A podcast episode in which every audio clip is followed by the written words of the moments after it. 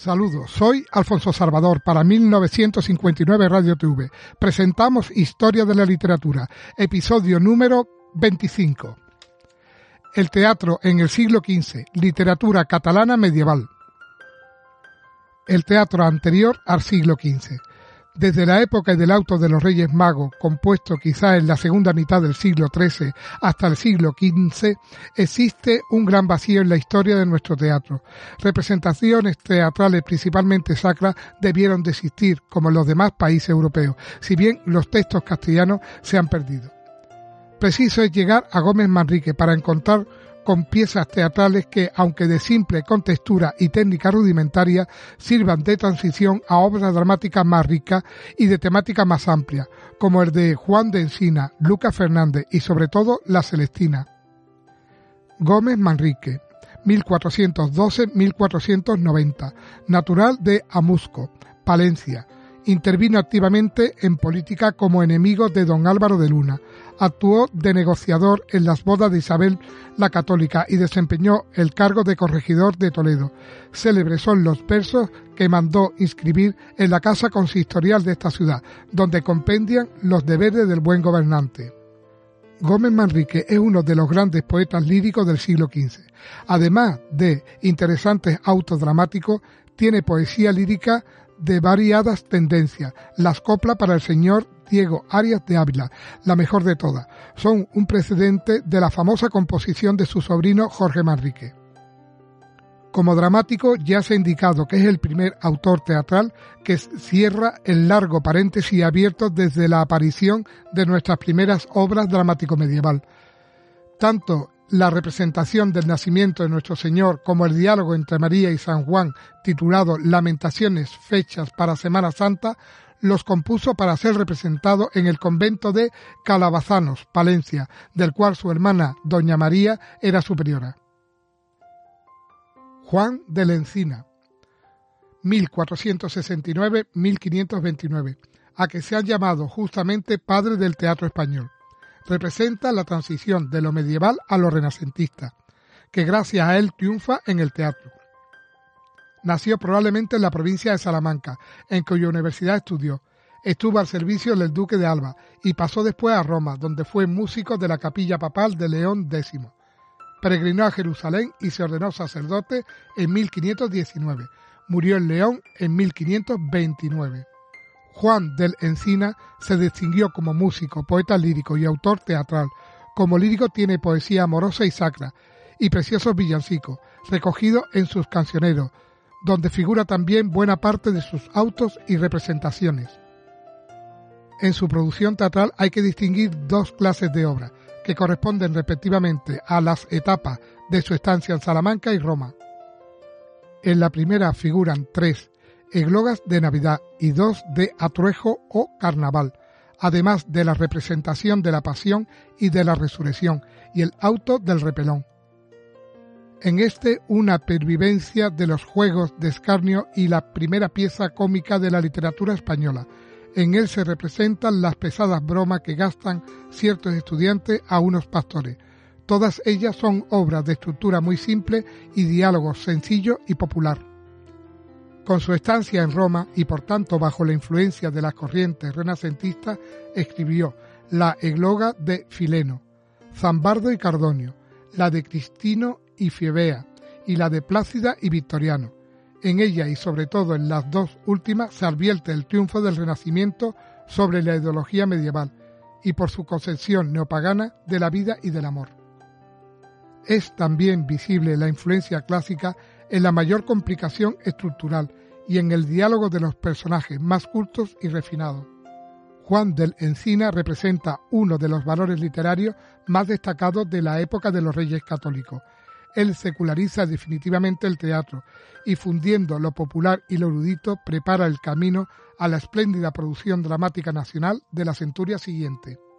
Fernández, 1474-1542, salamantino como Juan del Encina y como este también músico y poeta. Fue catedrático de música en la universidad. La obra de Lucas Fernández, todavía inmersa en la tradición medieval, la componen sus seis farsas y eglogas de carácter pastoril, tres de tipo profano y otras tres religiosas. Entre estas destaca el auto de la pasión, pieza de importancia capital en nuestro primitivo teatro religioso. Una emoción sincera penetra toda la obra, cuyo realismo impresionante alcanza acentos de hondo patetismo en algunos pasajes. En el teatro de Lucas Fernández abundan los elementos populares y musicales y sus pastores hablan, como en Juan del Encina, el dialecto sayagués. La Celestina. En 1499 apareció en Burgos la más antigua edición conocida de la tragicomedia de Calisto y Melibea, comúnmente llamada La Celestina no ha sido suficientemente aclarado el problema de la paternidad de esta obra, la más importante en la literatura española después del Quijote y la máxima creación literaria europea hacia el año 1500. En una carta que precede a la segunda edición, Sevilla 1501, se afirma que el autor de esta obra había encontrado escrito el primer acto y que compuso los 15 restantes en unos días de vacaciones, en la tercera edición en Sevilla 1502 se añadieron cinco actos más. En un acróstico que seguía a la aludida carta se decía que el bachiller Fernando de Rojas acabó la comedia de Calisto y Melibea y fue nacido en Puebla de Montalbán. Este Fernando de Rojas, en efecto natural de la población citada y residente en Talavera, figura en algún documento como autor de Melibea. La cuestión no ha sido aún resuelta. Menéndez Pelayo atribuye la obra entera a Fernando de Rojas, fundándose en la imposibilidad de alcanzar por otro autor distinto la perfecta compenetración que se advierte entre el primer acto y lo siguiente. Hoy día la mayor parte de la crítica se inclina a admitir la afirmación de Rojas y considera el primer acto de la Celestina como no escrito por el autor o autores de los restantes. Asunto de la obra. Calisto, que persigue un alcohol, entra en el jardín de Melibea, de la que se enamora apasionadamente. Esta pasión amorosa está encausada por las malas artes de la vieja Celestina, que facilita el encuentro de los enamorados. Finaliza la obra en verdadera tragedia. Celestina muere a manos del criado de Calisto, que a su vez son ajusticiados. Calisto perece una noche al caer de una escalera que utiliza para subir al jardín de Melibea, esta, desesperada, se suicida arrojándose de, un torreón. Termina la obra con el llanto de los padres de Melibea. La Celestina se define como una acción en prosa. En ella los hechos se presentan no en forma narrativa, sino mediante la acción de los personajes. Por ello puede ser considerada como verdadero drama más que como novela, aunque por su extensión y la crudeza de algunas escenas y expresiones no sea totalmente representable personajes y caracteres. Uno de los grandes méritos de la obra es la acertada caracterización de los personajes. El autor revela en su pintura honda penetración psicológica y gran conocimiento del corazón humano. Resalta en primer lugar el carácter de Celestina, la vieja, astuta y surcidora de voluntades, inteligente, pero perversa, poseída de malicia casi diabólica con Don Juan y Don Quijote en una de las más perfectas creaciones literarias españolas cuyo antecedente se encuentra en la vieja trataconvento del libro del buen amor. Calisto y Melibea, incauto e impulsivo, súbita y fuertemente enamorado, son dos tipos perfectos de amantes, como los creados más tarde por Shakespeare. En torno a ellos se mueven los personajes secundarios, sus criados, precedente en muchos aspectos del bajo e interesado mundo de la picaresca y de los criados confidentes del teatro del siglo de oro. El estilo y el lenguaje. El doble mundo en el que viven los personajes de la Celestina, aristocrático y refinado, el de los protagonistas, vulgar y de bajos fondos, el de Celestina y los criados, se reflejan en el lenguaje de la obra. Es culto y ligeramente latinizante en Calisto y Melibea, popular, espontáneo, abundante en Celestina y en los criados. Con todo, tiende siempre a un ponderado equilibrio entre ambos extremos y no llega al exceso de latinismo de un mena o a la inagotable verbosidad del arcipreste de Talavera. La perfección y la viveza del diálogo y la elegancia del lenguaje hacen de la Celestina una obra capital de nuestra historia literaria. Juan de Vardés que ya apuntaba su uso de latinismo y amontonamiento de vocablo, afirma que ningún libro hay escrito en castellano a donde la lengua esté más natural, más propia ni más elegante. La moral de la Celestina. el autor declara que la obra está compuesta en represión a los locos enamorados, pero como en el caso del arcipreste de no aparece clara la eficacia de la lesión. Cervantes dijo que la Celestina sería un libro divino si encubriera más lo humano. En efecto, la crudeza de algunas escenas, la descarnada pintura de la vehemencia de la pasión y el lenguaje excesivamente realista de muchos de sus diálogos merecieron la censura de escritores como Vives y Fray Antonio de Guevara. La Celestina, obra de transición. La Celestina es la obra que mejor representa el momento crucial entre la Edad Media y el Renacimiento. El espíritu renacentista pagano aparece en el triunfo de la voluntad humana sobre las consideraciones morales y en el goce desenfrenado del amor y de la belleza. La ascesis medieval se perfila en la victoria final de la muerte, castigo de las transgresiones de la ley moral. Obra típicamente española, hay también en ella una admirable fusión de idealismo y realismo, el plano idealista y poético de los enamorados tiene su contrapartida en el plano realista, rufianesco e interesado de Celestina y los criados. La trascendencia de la Celestina ha sido inmensa en el teatro y en la novela, donde ha tenido muchas imitaciones y continuaciones. Gil Vicente, Lope de Vega, la novela picaresca, Cervantes recibieron claramente su influjo. Literatura catalana medieval. Ramón Llull. En Cataluña se empleó el provenzal como lengua poética durante los siglos XII y XIII, pero a la vez aparecen autores que se sirven de la lengua catalana para la lírica y la prosa.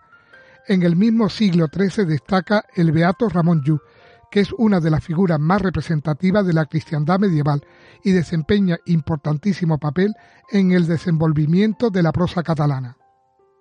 Ramón Llull, Raimundo Lulio, 1235-1315. Nació en Palma de Mallorca y llevó vida disipada durante su juventud.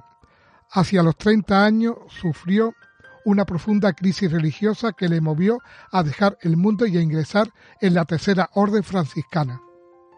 Movido por afanes apostólicos viajó por África, Italia y Francia y sufrió el martirio en Bujía, Túnez. Escribió numerosas obras en árabe, latín y catalán, que tratan los más diversos géneros, novelesco, lírico, filosófico y apologético. Entre los escritos en lengua vernácula sobresale Blanquerna, especie de novela utópica donde el protagonista pasa sucesivamente por diferentes estados, desde el seglar hasta el de papa, para terminar como ermitaño. Incluida en ella se halla El libre de Amí y Amat, joya de la mística medieval española y de la prosa catalana, comparable al cántico espiritual de San Juan de la Cruz. Es también notable Félix o Libre de las Maravillas. Las crónicas. La prosa histórica fue cultivada en el siglo XIII por Bernard Desclot en su documentada Conquista de Cataluña, escrita en estilo conciso y con sentido moderno de la historia. En el siglo XIV escribe Ramón Montaner sus crónicas, cuya parte más importante es la dedicada a la expedición de los almogávares a Oriente, en la que él participó. Su exaltado patriotismo y sus cualidades de estilo convierten la obra en una epopeya catalana, en que el valor literario supera el histórico. Ausias Mar. Al siglo XV pertenece Ausias Mar, 1459, notable caballero valenciano y hombre de vasta cultura. Es uno de los más grandes poetas españoles de todos los tiempos y representa la más alta cumbre de la lírica catalana en la Edad Media hay en su poesía huellas de Petrarca, y no es menor la influencia de Dante, aunque en lo sustancial es discípulo de la filosofía escolástica. El tema capital de su trobar es el amor, que encuentra sus notas más dramáticas en el sentimiento religioso y en el conflicto desgarrador entre el pecado y el vehemente deseo de salvarse. Su obra lírica se encuentra en sus can de amor, can de mor, can moral, y culmina en su can espiritual. Ausias Mas fue muy pronto conocido en toda España, aunque en nuestro poeta amoroso influyó menos de lo que era de esperar dado su inmenso prestigio. La prosa novelesca. También a mediados del siglo XV aparece un importante libro de caballería debido al valenciano Joano Matorel, de Tirán Loblan, La novela, localizada en gran parte en Oriente, capta admirablemente el ambiente caballeresco de la Edad Media, tal como aparece en Amadís, pero se distingue de este por su realismo y sentido humorístico, con que está concebida. Cervantes, por boca de Don Quijote, llama este libro tesoro del contento y mina del pensamiento. Desde el siglo XVI deja de producirse en catalán obras de relieve. La decadencia se prolongará hasta el siglo XIX, en que con el romanticismo vuelve a resurgir pujante y se escribe de nuevo en verso y en prosa, en la armoniosa lengua de Ausias Mar.